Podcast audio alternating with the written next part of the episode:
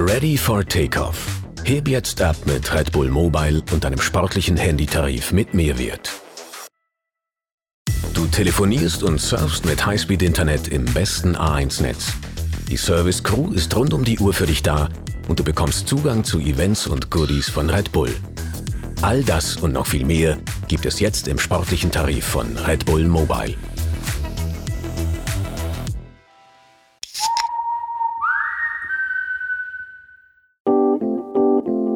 Willkommen bei Mein erstes Mal, einem Podcast von The Red Bulletin, dem Magazin Abseits des Alltäglichen.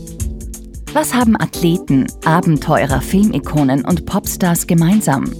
Sie alle haben einmal klein angefangen.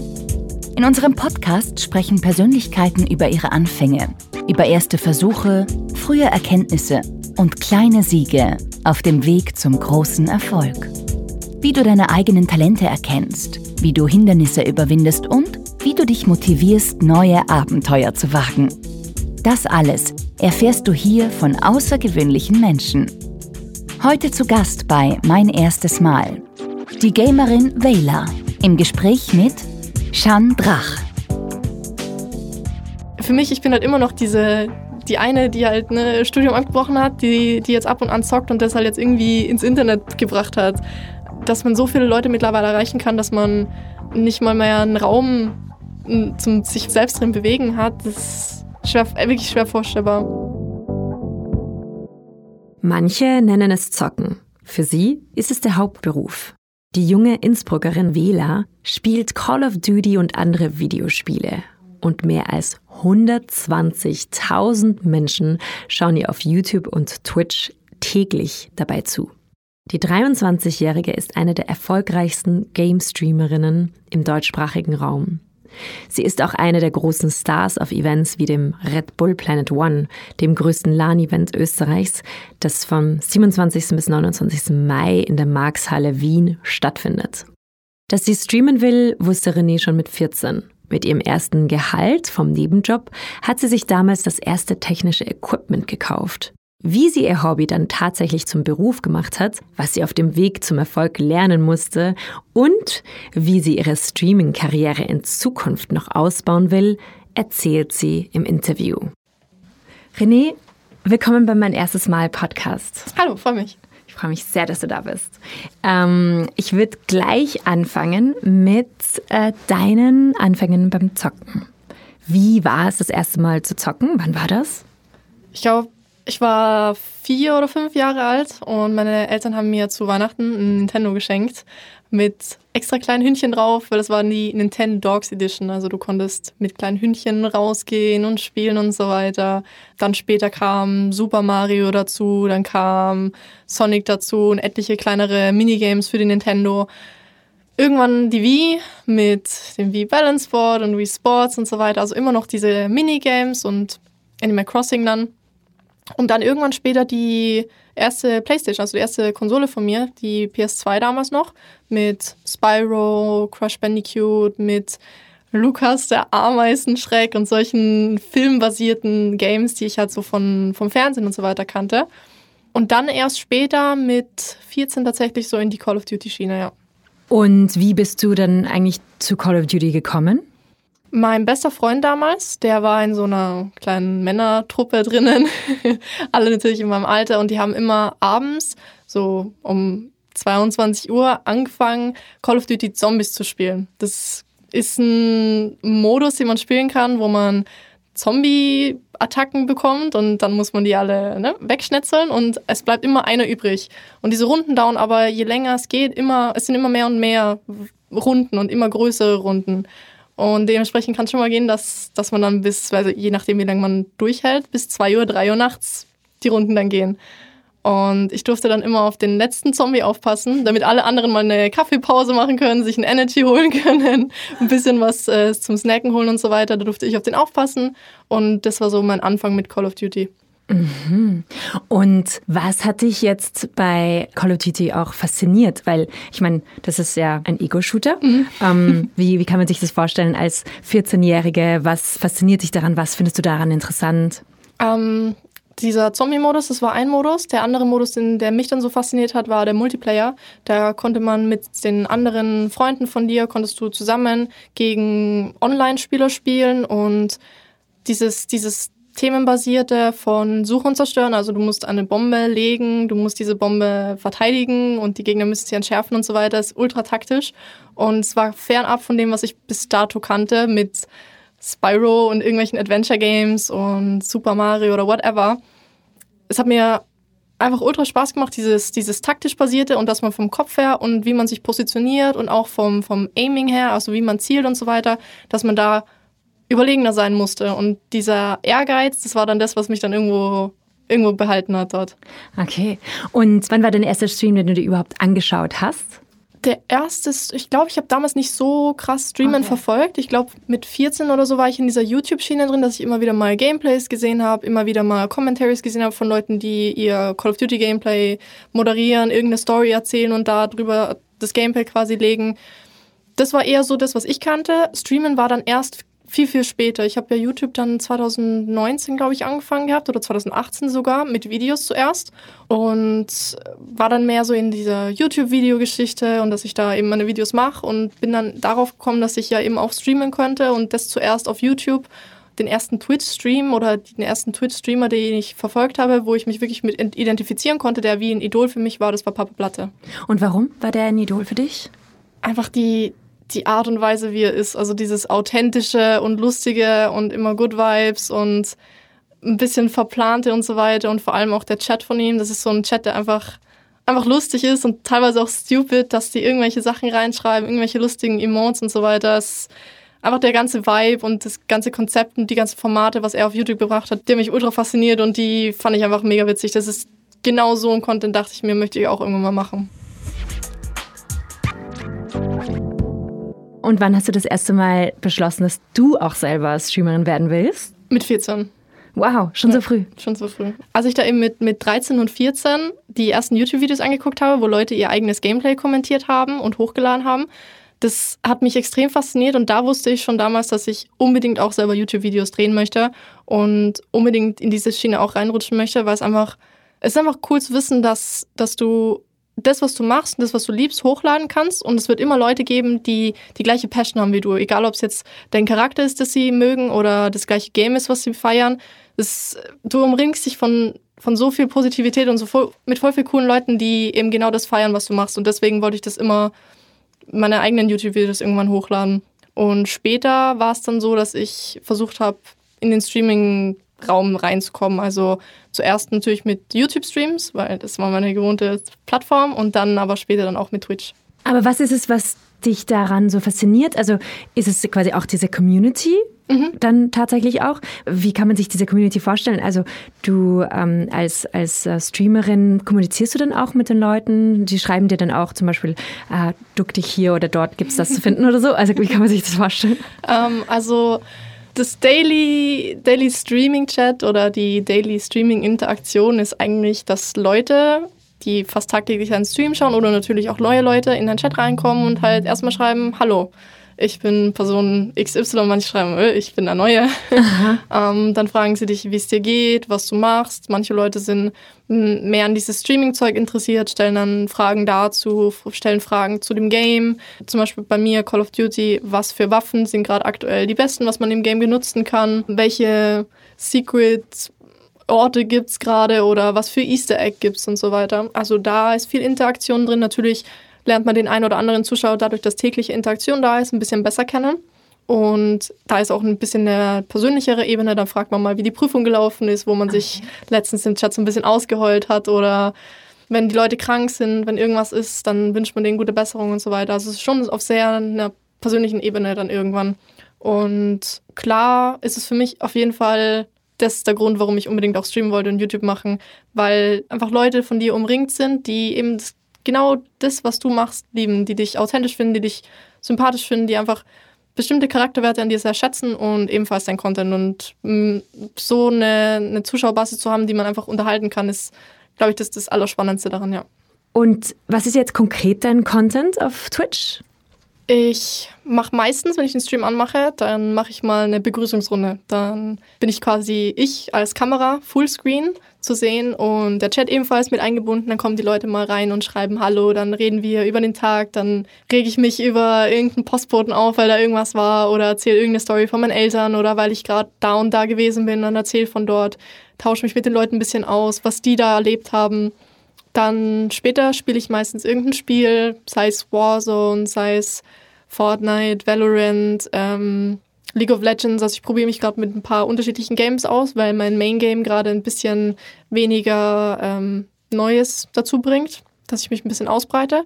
Aber was ich ebenfalls schon gebracht habe, ist zum Beispiel ein Freund von mir, war jetzt vor kurzem in Ischgl, der war da Skifahren. Da dachte ich mir, ey komm, lass doch gemeinsam ähm, Skifahren und wir streamen das Ganze. Ich habe jetzt zum Beispiel auch mir, ich möchte in Zukunft mir einen äh, Rucksack zulegen, der das ganze technische Zeug drin hat für Streamen, mit dem man dann auf der Schulter eine kleine Kamera hat und dann kann man herumlaufen durch die Stadt und macht quasi einen IRL-Stream aus, jetzt zum Beispiel aus Wien mhm. und läuft auf irgendwelche Messen rum und redet mit den Leuten quasi vor Ort von der Messe, aber halt übers Netz. Ebenfalls habe ich schon äh, Kochstreams gemacht was auch sehr, sehr witzig gewesen ist.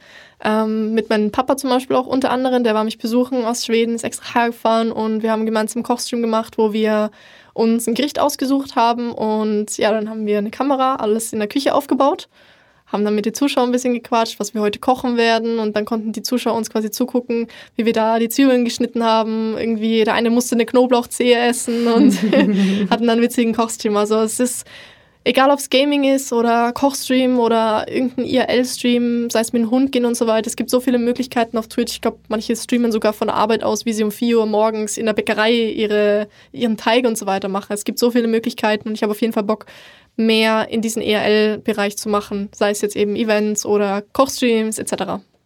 Ja. Und wie bringst du die Leute dazu, dir zuzuschauen? Ähm, Schwierig. Also jeder Twitch-Streamer macht es ja eigen. Ich bin immer so der Devise, dass man, wenn man zum Beispiel Gameplay streamt, das ist logischerweise ist immer eine Mischung zwischen Gameplay und Entertainment. Man kann komplett kacke in ein Spiel sein, aber wenn man viel mit Humor rausholt, mit, ähm, mit viel Kommunikation und keine Ahnung, wenn man lustig ist oder authentisch ist, kann man da viel rausholen. Oder man ist es eben genau andersrum. Du bist jetzt vielleicht nicht so der kommunikativste, aber bist extrem gut in ein Spiel, vielleicht unter den Top 50 Besten der Welt oder so. Ähm, so bringt man vielleicht Leute dazu, zuzugucken.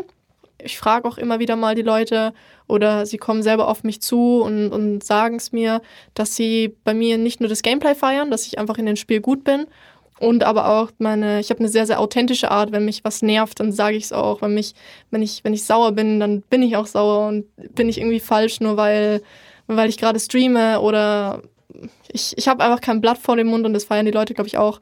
Ebenfalls habe ich eine sehr, sehr dumme, sarkastische Art. Und ich denke, das ist so der Hauptgrund, warum die Zuschauer mir zugucken, ja. Als Streamerin braucht man ja auch das ganze Equipment. Wie hast du das geschafft, alles ähm, zu kaufen, zu bekommen? Ich habe Schule gemacht, meine ganz normale Matura und auch schon ein bisschen davor und bin immer samstags arbeiten gegangen in der Bäckerei um 5 Uhr morgens, wo andere Leute vielleicht, keine Ahnung, gerade feiern gewesen sind und vielleicht gerade von der Feier zurückgekommen sind oder jetzt sich ausgeschlafen haben, bin ich aufgestanden, habe gearbeitet und ähm, ich glaube bis, keine Ahnung, 12, 13, 14, 15 Uhr oder so maximal.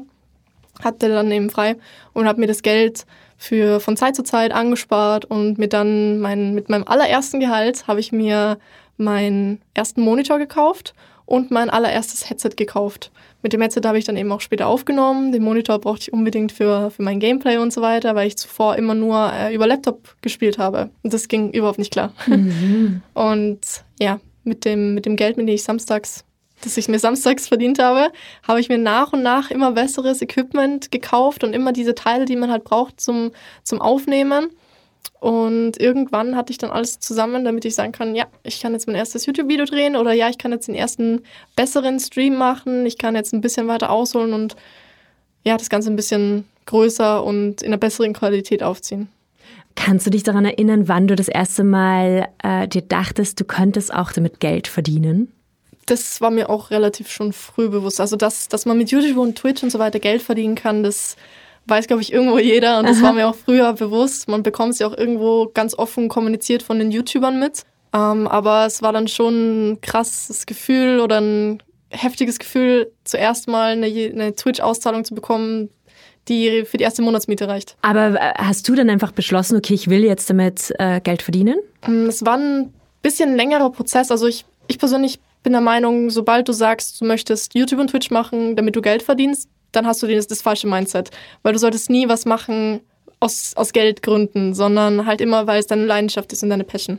Aber es war bei mir tatsächlich so, dass ich zuerst studiert hatte und nebenbei gearbeitet. Aber ich wollte immer, seit ich eben 14 bin, wollte ich Twitch streamen. Das Studium war dann mit 18 und da dachte ich mir, toll, jetzt bin ich vier Jahre später immer noch nicht am Streamen, immer noch nicht am YouTube machen.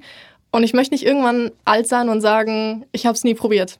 Deswegen dachte ich mir, komm, ich gebe mir ein Jahr lang Zeit, ich gebe mein Studium auf und versuche nebenbei zu arbeiten, also Teilzeit zu arbeiten. 20 Stunden habe ich dann im Einzelhandel gearbeitet. Und das dann auch noch während der Corona-Zeit, wo wir fast 300 plus Lieferungen bekommen haben und ich um 4 Uhr morgens aufstehen musste. Und dann habe ich mir ein Jahr lang gegeben und dachte mir, komm, du ziehst jetzt ein Jahr lang durch. Das ist ein Jahr lang Zeit mit YouTube-Videos, mit Twitch-Streams und so weiter. Und wenn du noch ein Jahr lang streamen und nach ein Jahr lang YouTube sagen kannst, du kannst davon leben und du kannst halbwegs gut davon leben, dass du deine Miete zahlen kannst und ein bisschen noch was für dich selber hast, wie Essen und so weiter, dann gebe ich voll weiterhin Vollgas und, und ziehe das weiterhin durch. Aber sobald, sobald ich sagen kann, nee, es, ist, es hat jetzt einfach nicht funktioniert, es soll halt wahrscheinlich einfach nicht sein, dann studiere ich halt einfach und oder mache eine Lehre oder irgendeine Ausbildung, weil dann habe ich es zumindest probiert. Aber es hat alles geklappt und ähm, ich bin jetzt seit letztem Jahr, seit, äh, seit letztem Jahr Sommer bin ich Vollzeit, also Vollzeit ohne Teilzeitjob noch nebenbei, bin ich äh, am Streamern und seitdem kann ich auch sagen, ich kann davon leben. Wie war es, als du das erste Mal deiner Familie davon erzählt hast, von deinem Plan, du willst jetzt Streamerin werden und ähm, damit auch Geld verdienen? Schrecklich. okay. ich denke so. Das war schrecklich. Also ich bekomme ja von meinen Eltern oder von meinem ganzen Umfeld ja immer von klein auf mitgegeben, geh brav in die Schule, lern gut für deine Noten. Die Noten sind das Wichtigste. Das brauchst du früher oder später mal für deinen Job. Geh studieren, hab eine schöne Ausbildung. Das kriege ich von Anfang an egal ob es meine Eltern sind oder mein Umfeld aus der Schule, bekomme ich es immer mitgetragen. Und ich habe schon offen kommuniziert, schon auch als ich 14 war, dass ich YouTube-Videos machen möchte und zocken möchte und so. Und ich habe mir dann schon mal einen Laptop gewünscht oder also einen kleineren Laptop oder eine Kamera, eine Webcam halt einfach mal zum Anfangen. Und meine Eltern haben es schon verstanden, dass ich das haben wollte, aber nicht wirklich gut in die Tat umsetzen, weil man kennt sich jetzt nicht so gut mit diesen ganzen technischen Sachen aus. Aber mir brauche ich das erzählen, wenn ich die ganzen Mikrofone sehe, ne? Für meine Mama komplett neue Welt. Und dementsprechend war die Begeisterung von ihnen halt auch ein bisschen begrenzt. Und ähm, sie haben schon die Leidenschaft am Anfang gesehen, aber eher mehr als eine Phase angesehen. Also es war jetzt nicht so, dass sie meinten, jo, das ist ein Beruf, was man vielleicht irgendwann später ausüben könnte, sondern eher eine Phase, die mich halt gerade gecatcht hat, aber irgendwann halt dann vergeht. Und wirklich überzeugt dass, dass das, was ich mache, dass es cool ist und äh, dass es meine Leidenschaft ist, das war erst dann da, als, als die dementsprechenden Erfolge dann halt auch da waren. Als ich ja halt zum ersten Mal sagen konnte, ey, ich kann meine Miete mit Twitch bezahlen, ich kann ähm, die und die Leute treffen, ich kann zu denen und den Events gehen und werde zu dort und dort eingeladen. Das war erst eben, als die kleineren Erfolge dann da waren. Aber seitdem stehen sie auch zu 100 Prozent hinter mir und gucken auch, dass sie mich in irgendeiner, egal in was für einer Art und Weise, mich unterstützen können. Mhm. Und weil du gerade von Gaming-Events geredet hast, wie war denn da deine erste Erfahrung auf Gaming-Events? Weil da triffst du ja auch auf deine Idole, oder? Mm, ja, es ist, es ist schon witzig, wenn, wenn ich jetzt so ein bisschen zurückdenke. Denn meine erste, allererste Gaming-Messe war die Gamescom in Köln. Mhm. Da war ich mit meinem Papa damals. Und ich habe damals ja so Gameplay-Commentaries angeguckt von bestimmten YouTubern, auch eine größere Gruppe aus der klassischen deutschen Szene. Und die waren dort alle. Die hatten dort einen Auftritt, die, man konnte mit denen Fotos machen, man konnte sich den Controller unterschreiben lassen. Und ich hatte wirklich in der ersten Reihe alles rings um mich herum. Ich glaube 90 Prozent, 99 Prozent, alles Jungs. Und ich ganz vorne in der allerersten Reihe stehe dann dort und will mir meinen Controller unterschreiben lassen und, und keine Ahnung, T-Shirt kaufen und so weiter. Hab dann zum Beispiel auch Montana Black, der ist der, einer der größten Deutschen. Ich weiß nicht, ob er der größte gerade aktuell ist, oder auf jeden Fall einer der größten deutschen Streamer ist. Ähm, den habe ich dort auch getroffen und habe auch ein Meet and Greet bei ihm gehabt. Also ich war Fangirl Number One, damals noch als Besucherin, als Nicht-YouTuberin. Und jetzt ein paar Jahre später nachdem ich meine ersten YouTube-Videos gemacht hatte und Twitch gestreamt habe und jetzt nach noch ein paar Jahren damit wirklich erfolgreich bin, habe ich persönlich mit den Leuten schon Kontakt gehabt, konnte mit denen zocken, konnte mit denen quatschen und so weiter, treffe die selber ab und an oder man ist auf den Messen gemeinsam und isst dann irgendwie, weil so mittags was gemeinsam ist schon eine lustige Entwicklung, finde ich, ja. Ah, schon toll. Also bist du da stolz auf dich? Ja, natürlich. Also schon cool. Wenn, man sieht ja als, als Zuschauer oder als Außenstehende, sieht man ja immer nur die Spitze des Eisberges. Man sieht immer nur das kleine Top-Dings obendrauf, aber man sieht nicht das, was alles da dazugehört hat. Und es ist schon, klar, es ist ein cooler Weg und es waren viele Erfolge dabei, aber genauso viel war ja auch Misserfolge und Kritik und Ängste und so weiter auch dabei. Aber ich bin schon stolz auf den, auf den Weg und auf quasi den großen Eisberg, auf das ganze Jahr. Was würdest du sagen, wenn, wenn du von Misserfolgen redest, was würdest du sagen, war da bei dir, hm, waren die Hürden bei dir? Hm, es ist schon eine große Charakterentwicklung, die ich mitmachen musste. Weniger jetzt wirklich Fehler, die ich gemacht habe, als mehr der Umgang mit Negativität und Kritik. Weil viele Leute sagen dir irgendeine Beleidigung auf den Kopf und sagen dann, ist aber meine Meinung. So, nein, es ist keine meine Meinung, wenn du straight up Kacke zu jemandem bist. Ähm, das war so ein bisschen eine Charakterentwicklung von mir, dass ich halt lernen musste, mit Negativität umzugehen, mit Leuten, die einfach von Grund auf negativ sind und einfach nur beleidigend sein möchten, dich irgendwie runterziehen möchten, damit umzugehen, das war auf jeden Fall ein schwieriger Teil, auch mit, mit Leuten umzugehen, die nicht so einfach waren, die ja, einfach, einfach versucht haben, Stress zu machen. Mhm. Das, das ist eine Persönlichkeitsentwicklung gewesen, die ich mitmachen musste, ähm, aber wo ich ja auch sagen kann, dass ich es dass überstanden habe und dass ich jetzt damit gut umgehen kann, ja. Und wie hast du das gemacht? Wie hast du da konkret dich gewappnet vor äh, Negativität oder Menschen, die dir, die vielleicht neidisch sind? Ja, vielleicht anfangs habe ich eine Beleidigung bekommen und habe mich darüber aufgeregt und habe vielleicht die Person vielleicht sogar zurückbeleidigt, so, was ist mit dir? Ähm, aber je, je länger man das macht, wenn ich die, die eine Person jetzt beleidigen würde, dann kommt morgen eine neue Person. Und ich glaube, es ist einfach eine Entwicklung zu lernen, dass diese Personen vielleicht neidisch sind, gerade, keine Ahnung, Langeweile haben, dass die dir das nicht gönnen, dass sie vielleicht, ja, neidisch sind. Ja, voll. Und ja, irgendwann versucht man das einfach ein bisschen auszugrenzen. Dann zum Beispiel im Twitch-Chat kann man die Leute timeouten, kann die Leute komplett bannen, dass sie gar nicht mehr reinschreiben können. Und ich glaube, das ist so meine Devise, weil du, du kannst es nicht jedem recht machen. Mich muss auch nicht jeder mögen, aber ich möchte mich halt mit den Leuten umringen, die das halt tun und möchte halt einfach mein Ding durchziehen und das ist mir das Allerwichtigste und alles andere hat einfach keinen Platz in meinem Leben. Voll gut, voll cool, voll klar. Und apropos Hürden äh, oder vielleicht auch nicht, wie ist es als Frau auch in dieser Männerdomain ähm, tätig zu sein? Also auch in dieser Liga der professionellen Streamerinnen. Ist es, war es jemals schwierig oder ist es gar kein Problem? Ähm, ich ich würde lügen, wenn ich sagen würde, das ist gar kein Problem. Ähm, alles hat seine Vor- und Nachteile. Klar ist es zum Beispiel, wenn du anfängst zu streamen, ist es als Frau vielleicht ein bisschen einfacher, weil du einfach vom optischen halt her ein bisschen herausstichst unter den, keine Ahnung, ersten zehn Zuschauern oder so. Vielleicht klickt man dann eher drauf.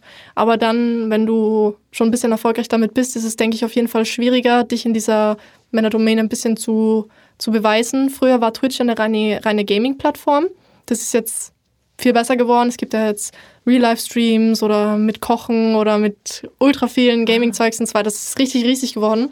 Aber es ist trotzdem noch sehr, sehr männerbasierend. Ich weiß nicht den genauen Prozentsatz.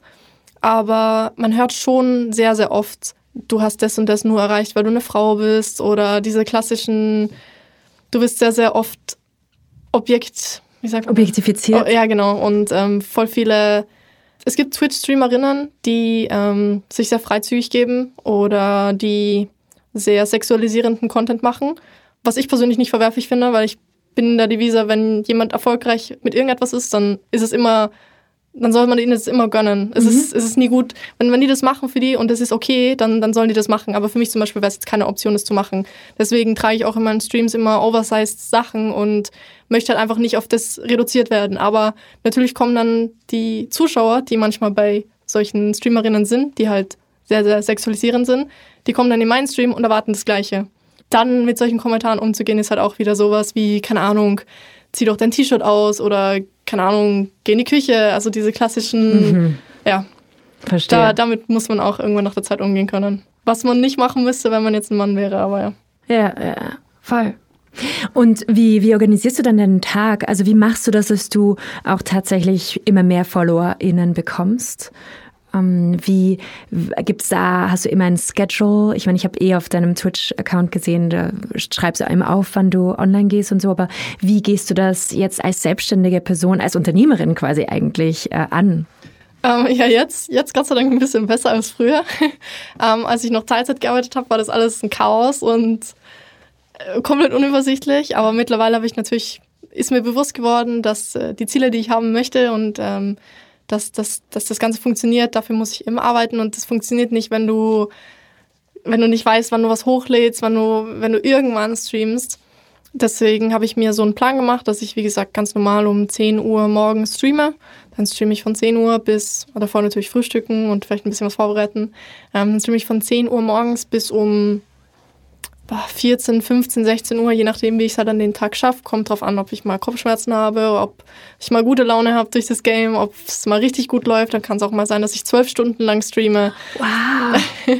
und sobald ich dann offline gegangen bin, ähm, lade ich zum Beispiel auf meinen zweiten YouTube-Kanal, lade ich immer eine, ein Video hoch, wo ich zum Beispiel einfach eine lustige Runde aus dem Game, dann ist mal eine Runde Fortnite dabei, dann ist mal eine Runde Valorant dabei, eine Runde Call of Duty dabei, eine Runde vom Kochstream oder sowas dabei, was ich dann auf den YouTube-Kanal hochladen möchte.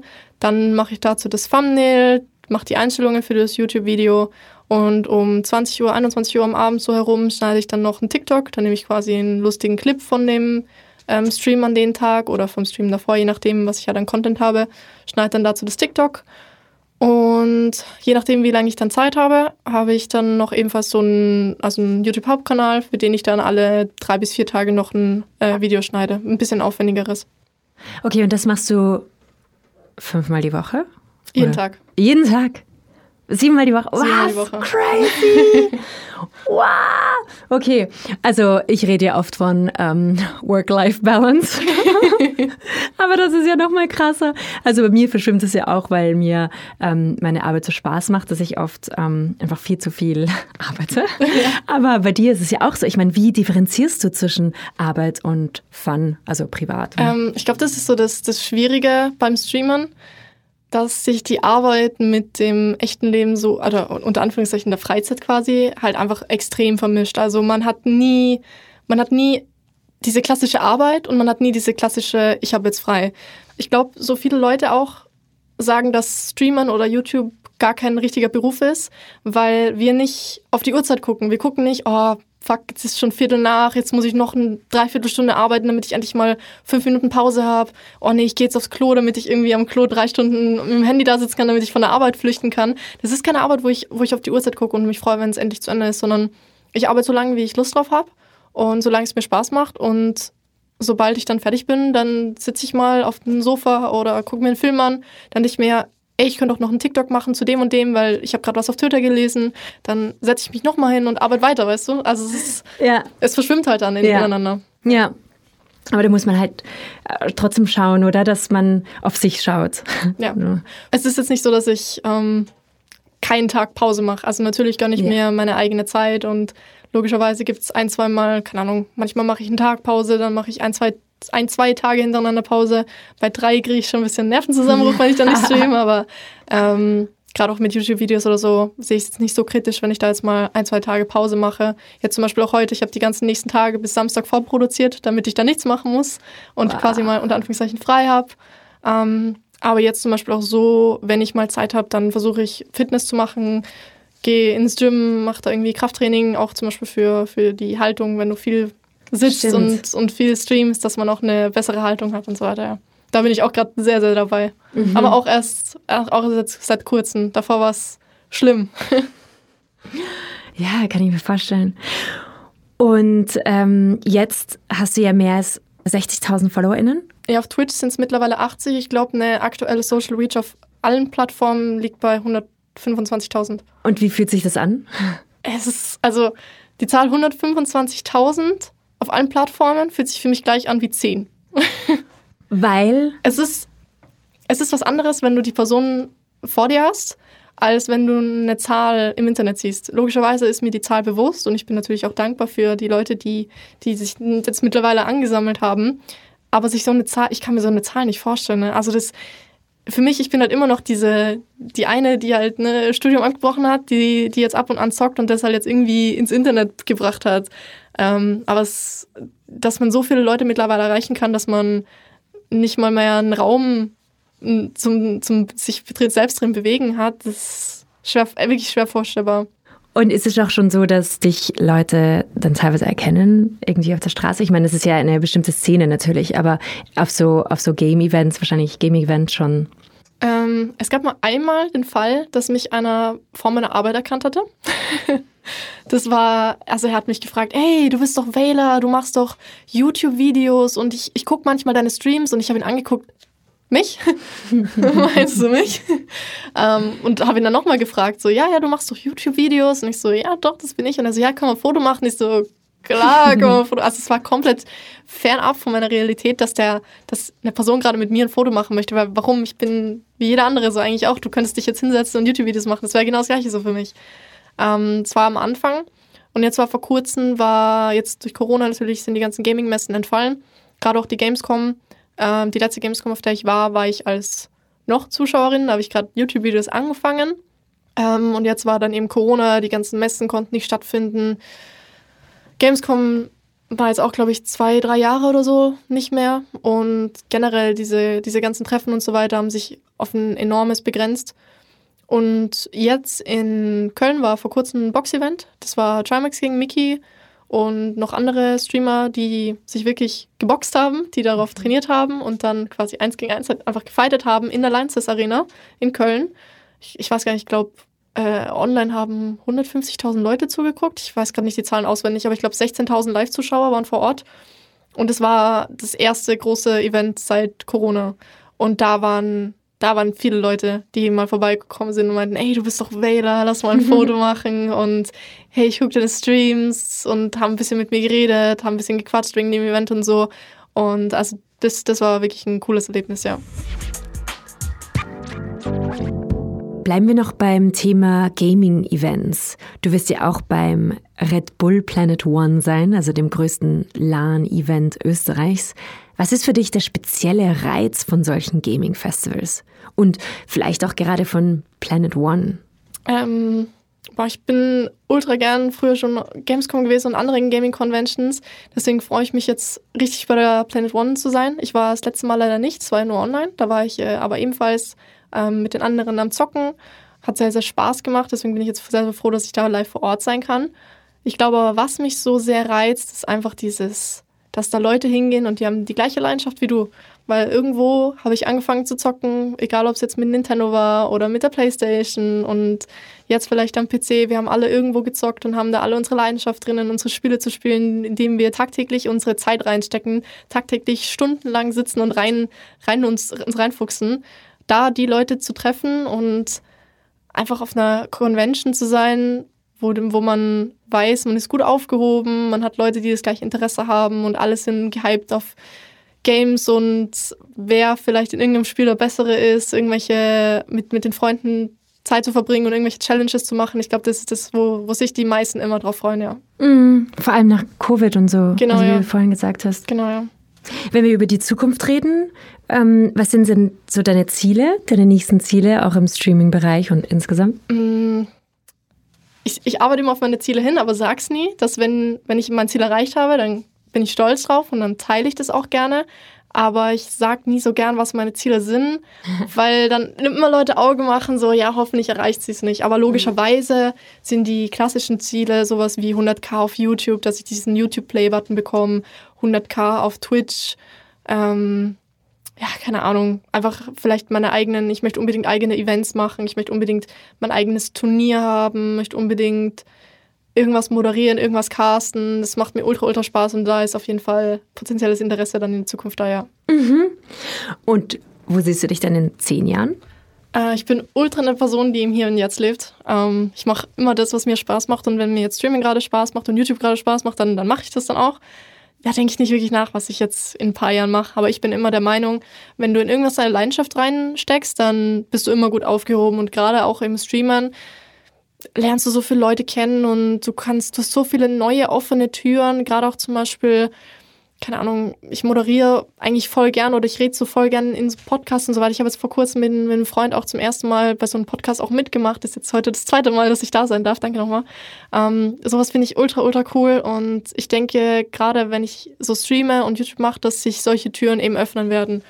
Und ja, wenn es mir irgendwann nicht gefällt, im schlimmsten Fall kann ich immer noch eine Ausbildung machen. Im schlimmsten Fall kann ich immer noch studieren und nebenbei arbeiten, was jetzt natürlich nicht jetzt das Traumdings von mir wäre, aber ich denke, ich habe schon ein paar coole Möglichkeiten oder Kontakte, wo ich fragen könnte, ey, dürfte ich da mal schnuppern oder dürfte ich da vielleicht mal ein Praktikum bei euch machen oder so.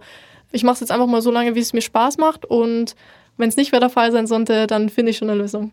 Wenn wir noch konkreter werden, auf welches erste Mal in der Zukunft freust du dich? Gibt es da ein bestimmtes erstes Mal? ich glaube schon, vielleicht das erste Mal auf einer Bühne stehen, mal was casten. Ähm, ich möchte unbedingt einen erfolgreichen Kochstream mal aufziehen, also Aha. mit einem eigenen Studio und Leuten vor Ort und so weiter. Vielleicht auch so ein eigenes kleines Event oder Turnier. Das war schon ein bisschen so dieses, dieses Community und Zusammensein und einfach was für, für mehr Leute machen. René, vielen, vielen Dank, dass du da warst. Vielen, vielen Dank, dass ich das sein durfte, dass ich äh, eingeladen wurde und es hat mir sehr, sehr viel Spaß gemacht. Ja, mir auch. Waren sehr, sehr coole Fragen dabei. Danke dafür. Danke. Das war mein erstes Mal mit Vela. Mehr davon findest du überall, wo es Podcasts gibt. Auf www.redbulletin.com und natürlich in unserem Magazin. Hat dir unser Podcast gefallen? Dann freuen wir uns über deine Bewertung. Und noch mehr, wenn du uns weiterempfiehlst.